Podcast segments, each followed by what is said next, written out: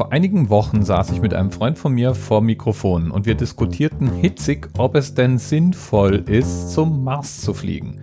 Und eines meiner Argumente war, dass es genügend Orte auf diesem Planeten gibt, die wir bisher noch nicht erobert haben. Der Mensch ist in tausende Meter Höhe vorgedrungen. Ohne Sauerstoffgerät wurde der Mount Everest erklommen. Aus atemberaubenden Höhen haben wir schon Fallschirmsprünge getan. Wir haben eine um die Erde kreisende Raumstation, die permanent bewohnt ist. Und trotzdem können wir nicht tiefer als ein paar hundert Meter unter Wasser tauchen. Die theoretische maximale Tiefe für Menschen in einem regulären Tauchanzug zu tauchen ist momentan 701 Meter. Theoretisch deshalb, weil die damals den Rekord eintauchenden Taucher eigentlich gar nicht unter Wasser waren, sondern das war ein Experiment in einer Druckkammer. Es blieb also alles bei der Theorie. Und selbst wenn man Menschen in einen Druckanzug steckt und tauchen lässt, ist momentan die maximal erreichte Tiefe 615 Meter. Zumindest ist es das die Marke, ab der das Deutsche Zentrum für Luft- und Raumfahrt aufgehört hat, die Grenzen des Machbaren weiter auszudehnen. Denn es kostet ein unglaubliches Geld, Gerätschaften und Anzüge für solche, ja jetzt eher grenzwertigen Anwendungsfälle zu entwickeln.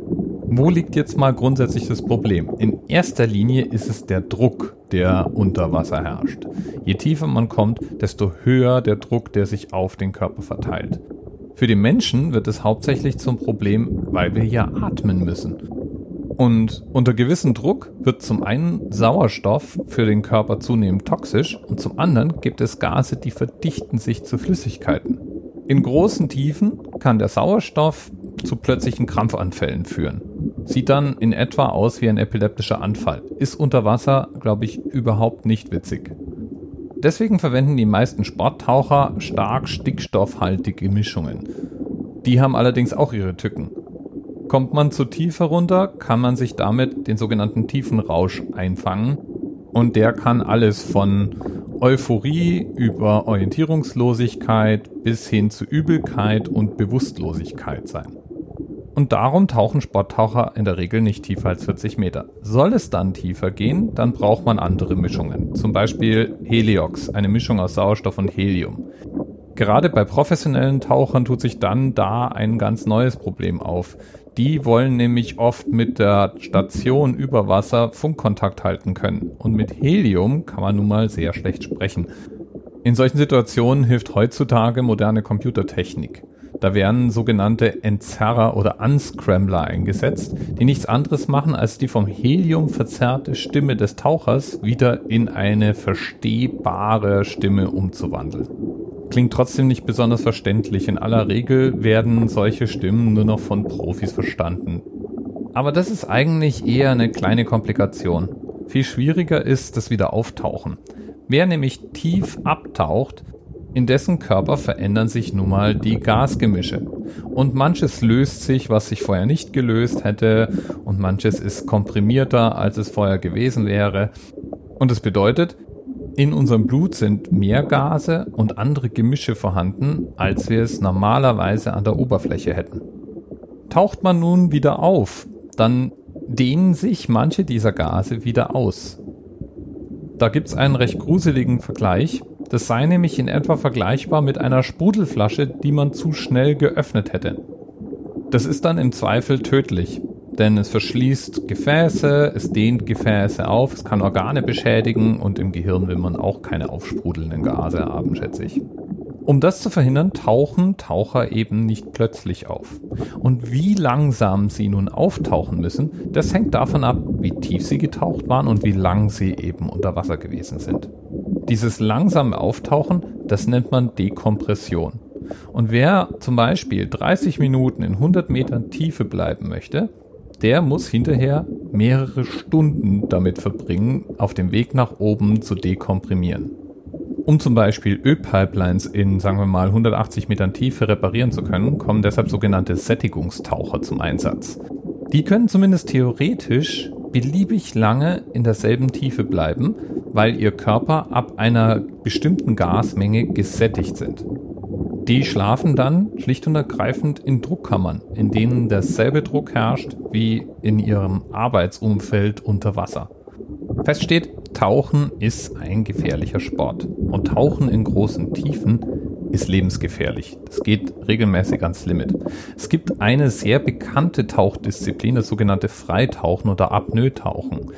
Und da liegt im Moment der Rekord bei 214 Meter mit einem Atemzug. Die Disziplin heißt No Limit. Und dieser Rekord, der wurde 2007 von dem Österreicher Herbert Nitsch aufgestellt, der wird auch so bleiben. Denn nachdem Herbert Nitsch versucht hat, seinen eigenen Rekord auszudehnen, auf 244 Meter nämlich, und dabei beinahe ums Leben kam, wurde beschlossen, keine Rekordversuche in der Disziplin No Limit mehr anzunehmen. Aber es gibt noch andere Disziplinen, in denen man Rekord tauchen kann. Wir haben jetzt schon den Sättigungstauchgang gehört. Wie gesagt, theoretisch 701 Meter. In der Praxis gab es da einen Tauchgang bei 615 Meter, der 40 Tage lang andauerte. Und wir hatten Apnoe-Tauchen. Heute geht's aber um eine andere Disziplin. Um den Rekord nämlich im Gerätetauchen. Und da dürfen wir uns bei dem Twitter-Nutzer Z Mahlzeit bedanken, der als Themenpate genau diesen Rekord vorgeschlagen hat.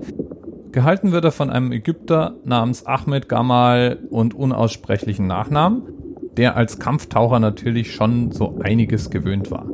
Und der ist mit Geräten 332 Metern tief getaucht. So, wie muss man sich das jetzt vorstellen? Innerhalb von 12 Minuten tauchte er auf exakt 332,35 Metern. Und das war der einfache Teil. Denn ab da musste er langsam wieder auftauchen, um eben diese Dekompressionsprobleme zu vermeiden. Und das langsam auftauchen hieß, 15 Stunden lang musste der 41-Jährige wieder auftauchen. In diesen 15 Stunden hat er insgesamt 60 verschiedene Gasflaschen weggeatmet, die in unterschiedlichen Mischungen an einem Seil hinunterhingen. Er hatte sich monatelang auf diesen Tauchgang vorbereitet, und zwar minutiös. Es war jede seiner Bewegungen genau geplant und getimt. Und seinem Team zufolge musste er unter anderem lernen, seine Atmung zu kontrollieren und den Rhythmus seines Herzschlags zu verlangsamen. Da hätten ihm Yoga-Lehrer beigeholfen. 15 Stunden unter Wasser. Meine Herren. Auch so ein Rekord, bei dem ich mich frage, warum den irgendjemand brechen wollen sollte. Bis bald.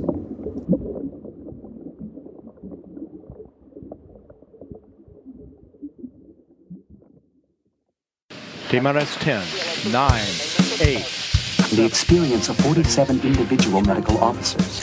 Was hier über die Geheimzahl der Illuminaten steht. Und die 23. Und die 5. Wieso die 5? Die 5 ist die Quersumme von der 23.